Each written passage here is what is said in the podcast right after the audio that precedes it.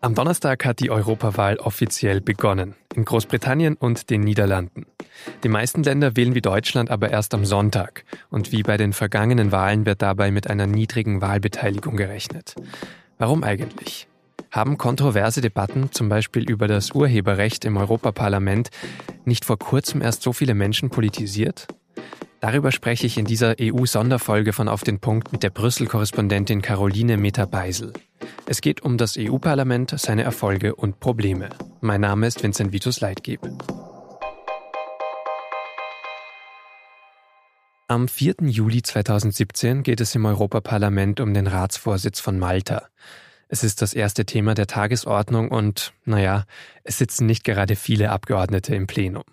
Wer aber als Gast da ist, ist der Kommissionspräsident Jean-Claude Juncker. Zu Beginn seiner Rede spricht er aber gar nicht über die Inhalte über Malta, sondern über das EU-Parlament.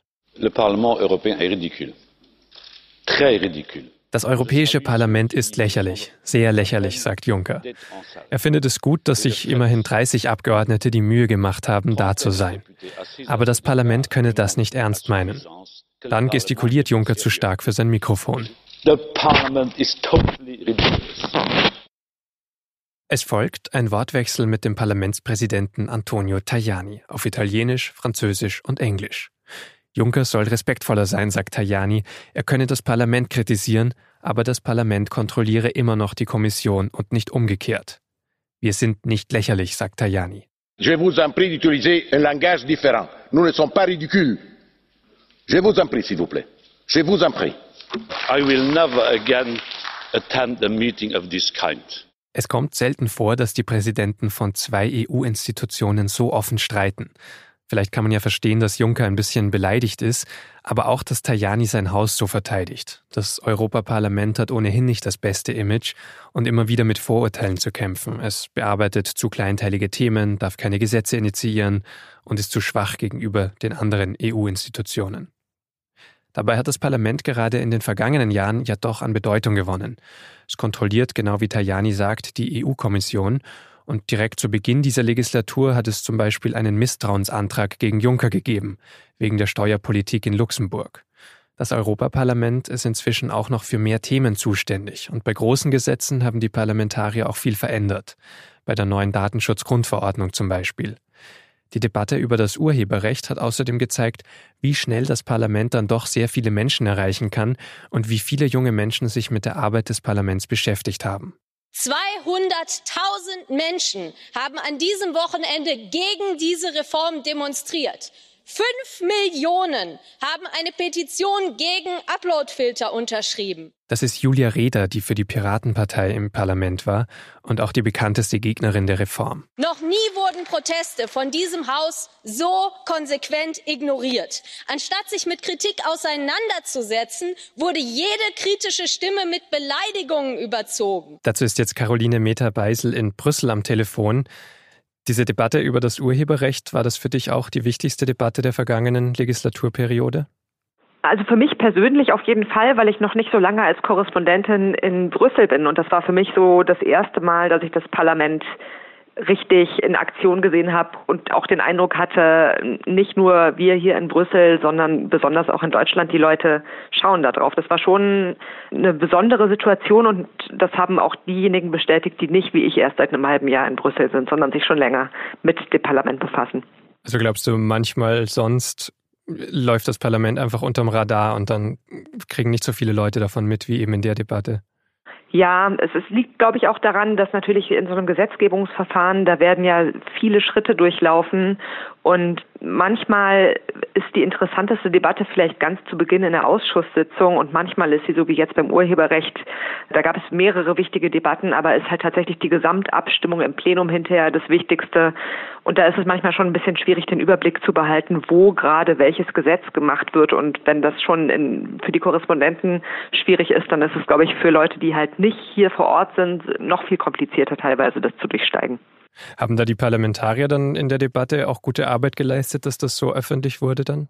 Ja, ganz bestimmt. Das glaube ich schon. Also konkret beim Urheberrecht, da kam, glaube ich, auch ein bisschen nochmal mit hinzu, dass da ja die, ich sag mal, Wortführer auf, auf beiden Seiten, dass das alles Deutsche waren. Also Axel Voss auf der einen Seite, äh, der sozusagen der Berichterstatter für dieses Gesetz war. Und auf der anderen Seite gab es Julia Reda von der Piratenpartei, aber auch zum Beispiel Timo Wölken von der SPD.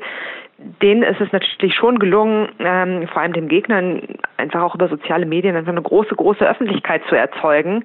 Jedenfalls bei den Leuten, die sich dafür interessieren. Weil ich glaube, wenn man jetzt jemanden fragen würde, der sich für Netzthemen noch nie interessiert hat, also ich könnte mir, ich weiß nicht, ich glaube, Voss, Reda und Wölken sind sehr bekannt geworden, spätestens durch diese Debatte, durch dieses Thema, aber eben auch nur bei denen, die sich für das Thema interessieren. Es gibt mit Sicherheit immer noch viele Menschen, die die überhaupt nicht kennen. Aber es war eben trotzdem herausragend in der Legislatur, dass so gestritten wurde. Ja, es kommt schon häufiger mal vor, dass Gesetze sehr umstritten sind, aber das war, äh, das war auf jeden Fall bemerkenswert. Das sah man auch ja richtig im Gesicht vom Berichterstatter Axel Voss, als dann die Abstimmung durch war, wie erleichtert der war und das zeigte auch, wie knapp es eben gewesen war. Glaubst du, von dieser Politisierung, gerade um die Urheberrechtsdebatte, bleibt auch etwas übrig? Also gehen deshalb mehr Leute auch zur Europawahl zum Beispiel? Da bin ich sehr gespannt, ob das passiert. Gerade was die jungen Wähler angeht, da war bei der letzten Europawahl die Wahlbeteiligung noch nicht so besonders groß und ich könnte mir schon vorstellen, dass die große Aufmerksamkeit für dieses Thema da auch dazu führen könnte, dass mehr Leute aus dieser Altersklasse zur Wahl gehen. Aber ob das tatsächlich dann so ist, das werden wir frühestens am Sonntagabend wissen. Aber in den Parteien redet jetzt gerade keiner mehr speziell darüber, dass einfach anderer Wahlkampfmodus. Ich glaube, es kommt auch wieder ein bisschen drauf an, wen man fragt. Ich habe zum Beispiel, ich weiß von Axel Voss, der ja jetzt gerade auch wieder im Wahlkampf in eigener Sache ist, dass der natürlich in seinem Wahlkampf die ganze Zeit mit dem Thema konfrontiert wird.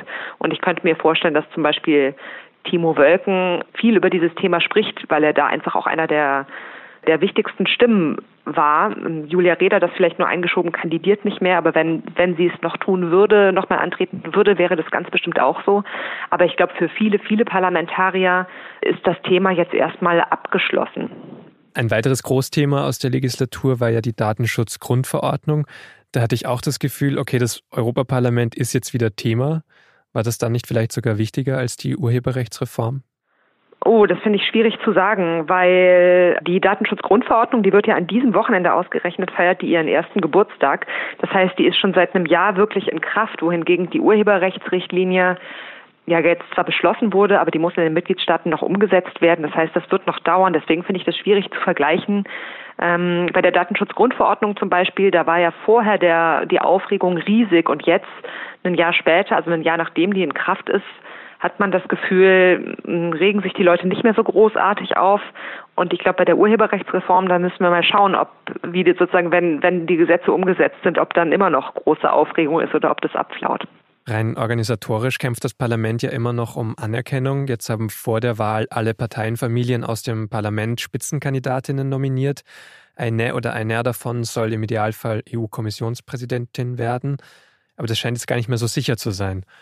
Wie groß ist denn das Thema gerade bei den Fraktionen? Also die Debatte über die Spitzenkandidaten ist tatsächlich, würde ich sagen, jetzt in den letzten Tagen vor der Wahl eines der, der wichtigsten Themen, weil natürlich zu Beginn einer Legislaturperiode eben das Parlament diese extrem wichtige Aufgabe hat, den neuen Kommissionspräsidenten zu wählen.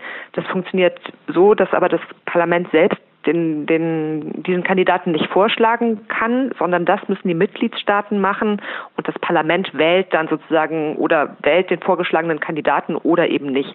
Und darum, äh, darum ist das gerade eben in, dieser, in diesem Machtspiel auch zwischen Rat und Parlament das alles bestimmte Thema hier tatsächlich. Und hofft man noch im Parlament oder hat man das schon aufgegeben? Ich glaube, das Parlament auf jeden Fall hoffen die noch. Ich glaube auch, dass es nicht vollkommen ausgeschlossen ist, dass es ein Spitzenkandidat wird, aber das ist, wird sehr stark davon abhängen von dem Wahlergebnis am Sonntagabend und eben auch wieder nach der Wahl die Dynamik ist, ob ähm, ob Manfred Weber, der sozusagen für, für die Europäische Volkspartei der Spitzenkandidat ist, ob es dem gelingt, schnell eine Mehrheit hinter sich zu versammeln. Und wenn ihm das nicht gelingt, was passiert dann? Also einigen sich die, die Parteien im Parlament schnell auf einen anderen gemeinsamen Kandidaten oder eben nicht. Ich habe schon den Eindruck, dass insofern sich bei dieser Wahl jetzt einiges auch für die Zukunft entscheidet. Ich würde sagen, wenn es diesmal hm, tatsächlich einer der Spitzenkandidaten Kommissionspräsident wird, dann könnte ich mir vorstellen, dass das einfach dann auch gesetzt ist für die Zukunft und bei künftigen Europawahlen das auch so sein wird. Aber ich glaube, wenn es diesmal nicht gelingt, weiß ich nicht, ob es dann überhaupt noch mal versucht wird. Ist doch auch für Wähler dann frustrierend, wenn wir jetzt alle über Spitzenkandidaten sprechen und die dann doch nicht in die Rollen kommen, für die sie gerade sich bewerben. Ja, aber genau das ist ja auch einer der Kritikpunkte am Spitzenkandidatenprozess als solche, dass zum Beispiel Manfred Weber, den können, der kann ja nur von Deutschen gewählt werden. Also das ist eben dieses Problem mit den sogenannten transnationalen Listen. Viele sagen, die bräuchte man, also dass man in der ganzen EU über gemeinsame Kandidaten abstimmt. Und bis jetzt ist das aber nicht der Fall. Also auch zum Beispiel bei Timmermans, der ist der Spitzenkandidat von den Sozialdemokraten, aber in Deutschland kann niemand dem seine Stimme geben. Gibt es da Bestrebungen, das umzusetzen, transnationale Listen? Also es gibt immer mal wieder die Diskussion darüber. Äh, dafür müsste allerdings der EU-Vertrag geändert werden, weil der das im Moment einfach nicht vorsieht und das wäre ein ganz schöner Klotz. Das ist ja, ich würde sagen, das Gespräch ist immer wieder da. Es gab zum Beispiel ja auch mal die Überlegung, als sozusagen in diesem ganzen in der Brexit-Diskussion, dass wenn da jetzt äh, Stimmen oder Plätze im Europaparlament nicht mehr von Briten besetzt werden, ob man die nicht vielleicht nutzen sollte, um mal so ein bisschen zu experimentieren mit den transnationalen Listen. Nur das hat sich jetzt im Moment ja erstmal sowieso nochmal erledigt, weil die Briten bis jetzt ja noch da sind. Wie sieht denn dann die Zusammenarbeit im Alltag aus? Also Sie müssten sich sehr schnell einigen, wenn Sie einen Spitzenkandidaten vorschlagen wollen im Parlament auf eine Mehrheit. Spielen da Ländergrenzen dann noch eine Rolle oder ist das dann eher über die Fraktionen? Also Ländergrenzen spielen im Parlament insgesamt wie ich finde, erstaunlich wenig eine Rolle. Es gibt schon mal Themen, wo das, wo das vorkommt. Zum Beispiel hatten wir jetzt gerade gegen Ende der Legislaturperiode, da ging es um Sozialstandards für Lkw-Fahrer in der EU. Und da hat man schon gesehen, dass irgendwie osteuropäische Länder einen anderen Blick auf das Thema haben als Länder aus dem Westen Europas. Insgesamt aber spielt die Länderzugehörigkeit nicht so eine Riesenrolle. Ich habe nur gelesen von einer Reform des Asylrechts, die eigentlich schon im Parlament beschlossen wurde, aber noch am Rat hängt, also dort, wo dann die Regierungschefs entscheiden. Das klang dann auch eher so, okay, im Rat wäre das eigentlich überhaupt nicht möglich, aber im Parlament hat man es irgendwie europäisch geschafft. Ja, diese Asylrechtsreform, dass das im Parlament geglückt ist, das ist wirklich eine der, der großen, großen Erfolge, würde ich sagen, eben weil es da eine Mehrheit gab über die, nicht nur über die Ländergrenzen, sondern auch über die Fraktionen hinweg. Also da hat man die Einigung geschafft, bei der sich im Rat überhaupt gar nichts bewegt, schon seit einer ganzen Zeit. Und ähm, das finde ich auch deswegen so ein gutes Beispiel, weil es eben auch zeigt, dass das Europaparlament natürlich irgendwie eine große Macht hat im Gesetzgebungsprozess und in aller Regel kein europäisches Gesetz entstehen kann ohne die Beteiligung des äh, Parlaments. Aber es zeigt eben auch, dass es auch nicht geht ohne die Mitgliedstaaten und wenn die irgendwo sich nicht einigen können, dann kann das Parlament sich noch so einig sein, dann passiert eben auch nichts. Aber wie sieht es denn dann aus? Weil das Parlament hat ja kein Initiativrecht für Gesetze. Also auch bei diesem Asylrecht muss ja eigentlich das Gesetz erstmal aus der Kommission kommen, oder? Also normalerweise funktioniert es so, dass die Kommission ein Gesetz vorschlägt mit einem, also mit einem Entwurf, wo schon ein richtiger Text da ist, und der geht dann sowohl ins Parlament und so und aber auch zum, zu den Mitgliedstaaten in den Rat und die arbeiten dann jeweils erstmal getrennt voneinander an diesem Gesetzentwurf und überlegen sich, wie wollen wir als Parlament dieses Gesetz haben und auf der anderen Seite, wie wollen wir als Mitgliedstaaten dieses Gesetz haben. Und ganz am Ende setzen sich dann alle ein, an einen Tisch in dem sogenannten Trilogverfahren in aller Regel, um dann gemeinsam aus den verschiedenen Versionen einen gemeinsamen Entwurf zu machen. Da ist die Rolle des Parlaments aber auch eben so, dass es einfach wartet auf das, was aus der Kommission kommt. Oder gibt es da irgendwie Möglichkeiten zu sagen, bitte Kommission, setzt das auf die Agenda? Das Parlament hat die Möglichkeit, tatsächlich so Erklärungen abzugeben und auch die Kommission aufzufordern, sich mit einem Thema zu befassen. Aber die Kommission ist nicht verpflichtet, einen entsprechenden Vorschlag zu erlassen. Deswegen fordern auch wirklich im Parlament, glaube ich, quer über die Fraktionen eigentlich fast alle Parteien ein Initiativrecht fürs Europaparlament.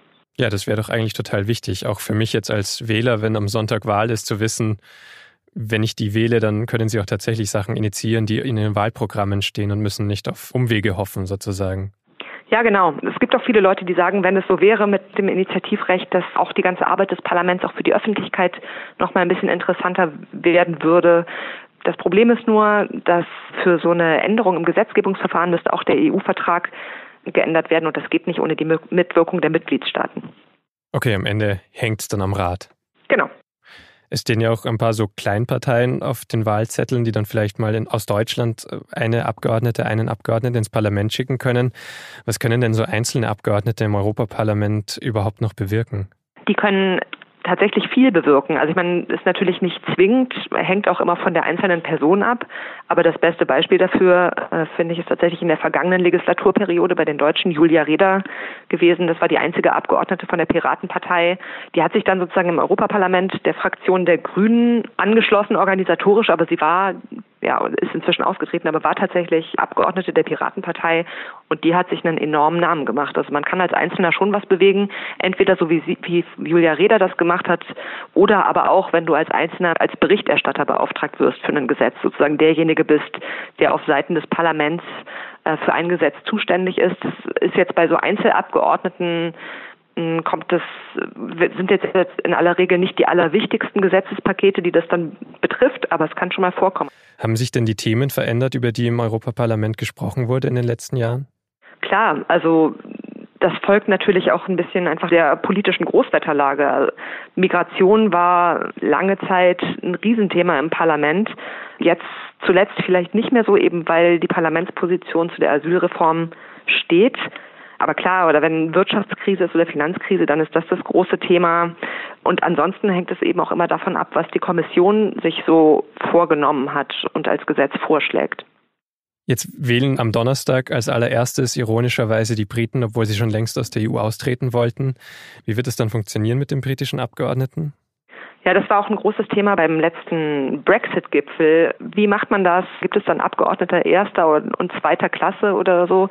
Und da ist aber schon die ganz herrschende Auffassung gewesen, dass es nicht geht. So entweder man ist Mitglied in der EU mit allen Rechten oder man ist nicht Mitglied der EU mit allen Rechten. Ich meine, hypothetisch ist auch immer noch nicht ausgeschlossen, dass es möglicherweise doch noch mal ein zweites Referendum geben könnte, an dessen Ende möglicherweise die Briten sich entscheiden, doch zu bleiben oder dass sie vielleicht den Artikel 50 zurückziehen, also sagen, wir wollen erstmal doch nicht austreten und auch bis auf weiteres in der EU Mitglied bleiben.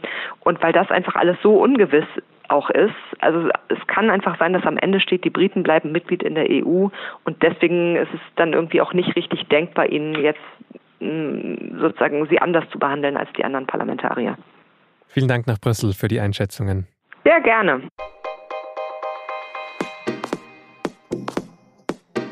Das war die SZ-Brüssel-Korrespondentin Caroline Meter-Beisel in unserer dritten von vier etwas längeren Sonderfolgen von Auf den Punkt zur Europawahl. Die vierte erscheint am kommenden Freitag in der Früh. Dann wissen wir ja auch schon die Ergebnisse und einige Folgen der Wahl. Bis dahin hoffe ich, dass Sie wählen gehen. Das Europaparlament kann ja eben doch einiges verändern und Sie können es mit zusammenstellen. Die regulären Folgen von Auf den Punkt erscheinen Montag bis Freitag um 17 Uhr. Bis zum nächsten Mal.